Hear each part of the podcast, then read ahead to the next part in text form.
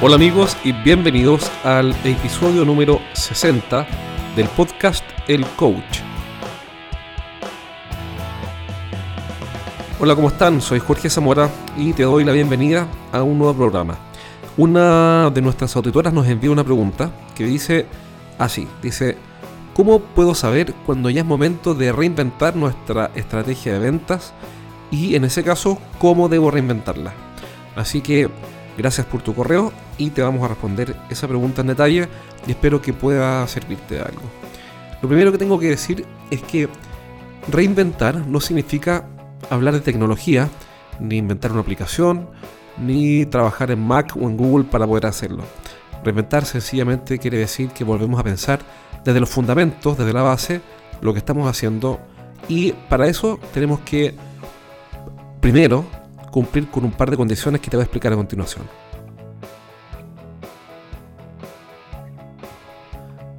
El primer punto es que la clave de toda la estrategia no es la estrategia en sí misma, ni el objetivo, ni la visión, ni la meta en sí misma. La clave de cualquier estrategia, a fin de cuentas, es conseguir que nuestros clientes estén contentos. Uno puede decir, no, pero es que esta es una simplificación exagerada. ¿Quién podría decir que todo se trata de que los clientes estén contentos? Mira, finalmente todo lo que nosotros hacemos como estrategia de venta busca que los clientes de siempre estén más contentos y que estén tan felices que animen a nuevos clientes potenciales a que hagan negocio con nosotros. Entonces, em, cualquier cosa que hagamos tiene como foco finalmente hacer más felices a los clientes actuales y atraer, convertir y hacer felices a nuevos clientes. Por ende, cuando hablamos de, de reinventar o de repensar la estrategia, lo que estamos preguntándonos en el fondo es qué es lo que debemos cambiar o qué cosas deberíamos repensar para hacer más felices a los clientes de siempre. Entonces, cualquier pregunta que nos hagamos que nos lleve a reimaginar, a repensar, a rediseñar o a reinventar, siempre tiene como centro las preferencias de los clientes y no las preferencias de nosotros o de los gerentes. La pregunta ahora es cómo puedo saber si ya es momento de reinventar o repensar o reimaginar nuestra estrategia. Entonces tenemos que hacernos dos preguntas y eso es lo primero que tenemos que hacer. La primera pregunta es muy sencilla. ¿Es acaso más difícil cerrar o ganar negocios que hace un año atrás o seis meses atrás? Y la segunda pregunta es si para ganar esos negocios tenemos que estar constantemente dando más descuentos o mejores condiciones? Si la respuesta a estas dos preguntas es sí, es decir, que cada vez cuesta más ganar negocios y que para ganarlos tenemos que estar dando cada vez mejores condiciones, bueno, ¿qué te puedo decir? Tenemos un problema, un problema de obsolescencia, un, un problema que el mercado te lo está diciendo en la cara. El mercado te está diciendo que ya es momento de que arrepienses tu estrategia porque para hacer negocios con ellos ellos te piden mucho más.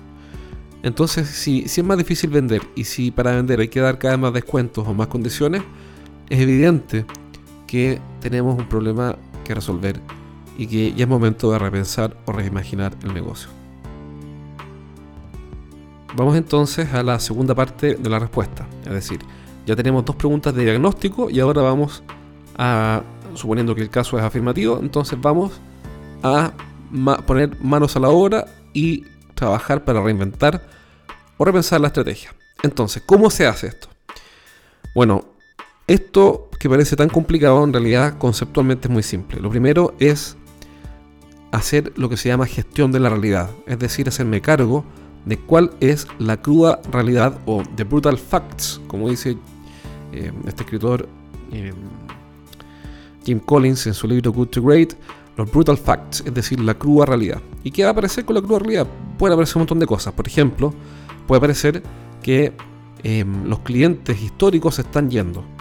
Puede aparecer que los clientes nuevos no se interesan. Puede aparecer, por ejemplo, que em, hacer negocios conmigo es difícil. Puede aparecer incluso que em, mi oferta, mi propuesta de valor es sencillamente más de lo mismo, es indiferenciada. y que, digamos, de forma así coloquial, no entusiasma, no calienta a nadie. Entonces la pregunta es, ¿cómo puedo saber cuál es la realidad? Entonces aquí viene lo siguiente, que si yo le pregunto a, si yo soy gerente general y le pregunto al gerente de ventas cuál es la realidad, lo más probable es que él diga, no, no, mira, la realidad es que la economía está muy contraída, o que el mercado cambió, o que la competencia solo da descuento, etc. Entonces él va a opinar con sesgo. Lo mismo va a hacer el gerente de marketing, el de finanzas, etc. Todo el mundo va a tener un sesgo sobre el cual va a opinar. Entonces, ¿qué es lo que tenemos que hacer? Es muy simple y te va a sorprender lo simple. Lo que tenemos que hacer es ir a preguntarle a los clientes cuál es la realidad tal como ellos la ven. Porque lo que importa finalmente no es como nosotros vemos la realidad, sino como ellos ven la realidad. Y ellos nos van a decir con claridad, mira, ¿sabes qué? Hacer negocio con ustedes es cada vez más difícil, o no tienen inventario, o el servicio postventa es malo, o la verdad es que no tengo por qué pagar más por obtener exactamente lo mismo que obtengo en la empresa de al lado, etc. Yo no sé cuál va a ser la respuesta, pero lo que sí te puedo garantizar es que la única respuesta que interesa finalmente es la respuesta de los clientes y no nuestra respuesta. Si es que le preguntamos a los subalternos, vamos a tener gente que está asustada de decir lo incorrecto y no va a querer decir la realidad tal como es, the brutal facts. Entonces, vamos a preguntar a los clientes, que son ellos finalmente los que manden, los que tienen la última palabra. Una vez que ya sabemos cuál es el problema, tenemos que preguntarles o preguntarnos para desarrollar en conjunto, hacer algo que se llama co-creación, la pregunta siguiente. ¿Qué es lo que debemos hacer o dejar de hacer también para superar la expectativa del cliente? Es decir, si nuestro cliente espera que despachemos en 48 horas, ¿cuál debería ser nuestra próxima jugada para sorprender, cautivar y superar finalmente las expectativas de un cliente? Estamos hablando de 24 horas, de 12 horas, de 6 horas. Entonces, em, una vez que sabemos qué es lo que quieren, nos preguntamos qué debo hacer o dejar de hacer para superar lo que ellos esperan, para volver a, conquistar a los clientes. Entonces, no es tan difícil. Eh, no es tan difícil, paréntesis, em, descubrirlo. Lo difícil es después liberar a la empresa y mover a toda la compañía para efectivamente eh, cumplir con lo que ofrecemos. Entonces, em, nos podemos encontrar con un montón de respuestas y el desafío inmediato que deriva de esta pregunta es qué cambios necesito hacer al interior de mi empresa para que en conjunto logremos superar las expectativas del cliente. Y aquí no digo, no pienso en forma progresiva, es decir, con supongamos que fuera los tiempos de despacho por un momento. Yo no puedo decir, ok, eh, ¿qué es lo mejor que puedo hacer con mi sistema actual? mira, lo mejor que puedo hacer con mi sistema actual es despachar en, 24 horas o en 48 horas.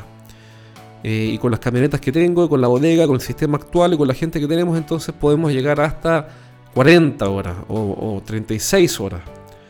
No, eso nunca nos lleva a un escenario exigente donde definitivamente cambiamos todo. La pregunta es la siguiente, la pregunta es, ¿qué debería hacer para despachar, siguiendo con el ejemplo, en 12 horas. Entonces, eso va a generar un montón de reclamos porque voy a sacar de la zona cómoda a un montón de personas y van a reclamar por todos lados. Y esa, por paréntesis, es una muy buena señal. Entonces, se dice que la calidad de una decisión se mide por la cantidad de reclamos que genera. Así que si que se empiezan a quejar, quiere decir que tienes, estás tomando una decisión probablemente muy correcta. Entonces la pregunta que tengo que hacerme es, qué debería hacer o dejar de hacer para despachar en 24 horas o en 12 horas. Y ahí empiezo a armar la respuesta hacia atrás en forma regresiva. Es decir, lo que hago es comenzar con el final en mente. Como dice Stephen Covey en su libro Los 7 hábitos de la gente altamente efectiva, comienzo con el final en mente. Y em, entonces ya sé que para despachar en 12 horas, quizás las camionetas actuales no me sirven, quizás la forma de hacer el picking o la logística no me sirve, quizás las personas que tengo no nos sirven, quizás el sistema que tengo no nos sirve, o quizás sí, pero quizás hay que recombinar los esfuerzos, quizás la manera en que hacemos las cosas, el proceso que usamos está obsoleto, quizás necesitamos un, indicador diferente que no estamos usando, quizás un incentivo adicional, en fin, el punto es que una vez que sé que tengo que cambiar porque los clientes em, ya no se entusiasman en hacer negocios conmigo y cuesta ganarlos y por ende me piden y me piden y me piden descuentos y concesiones, entonces, volviendo a la idea, es sencillamente preguntar a los clientes cómo superar la expectativa, qué es lo que realmente necesitan o quieren y luego superarlo. Nadie dice que es fácil, pero es lógico y así se hace. Y eso va a llevarnos a tomar un montón de medidas o acciones que pueden ser incluso impopulares, pero tienen como fin eh, específico hacer más felices a los clientes. Esto que suena tan light como hacer felices a los clientes o, suena medio extraño, quizás medio esotérico, eh, no tiene nada esotérico y nada de light. Al final, las empresas son, en último análisis, son, eh, son unidades que convierten clientes potenciales en clientes reales. Entonces, la razón de ser de una empresa en términos funcionales es fabricar clientes. Y cuando la empresa pierde esa capacidad, empieza a desarmarse y a caerse a pedazos. Entonces, la clave de todo esto es siempre pensar en los clientes y lo que ellos quieren. Y, y ojo con esto, porque muchas veces nos quejamos de que los clientes no entienden, de que los clientes no valoran, de que los clientes eh, no, aceptan la reunión con nuestro ejecutivo de ventas o que los clientes eh, son poco menos que tontos porque no se dan cuenta del tremendo valor que tenemos para ellos. Y hay que ser bien honesto. Cuando los clientes no quieren pagar por algo o no quieren recibirnos o, sea, o sencillamente no quieren hacer negocios con nosotros, la culpa no es de ellos, la culpa es nuestra. somos nosotros los que tenemos que preocuparnos de ser lo suficientemente claros, interesantes, atractivos, para que ellos quieran recibirnos y hacer negocios con nosotros. No son ellos los que están equivocados, somos nosotros. Otra posibilidad también en esos casos es que estemos frente al cliente equivocado. Y nuevamente, la responsabilidad es nuestra.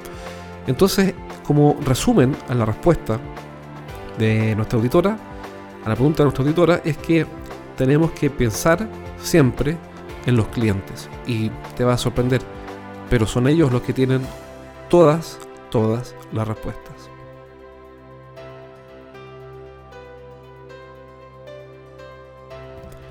Recuerda visitarnos en estrategiasdeventa.com, estrategiasdeventa.com y suscríbete a nuestro newsletter, en el cual te llegará información periódica cada semana o a veces cada 10 días.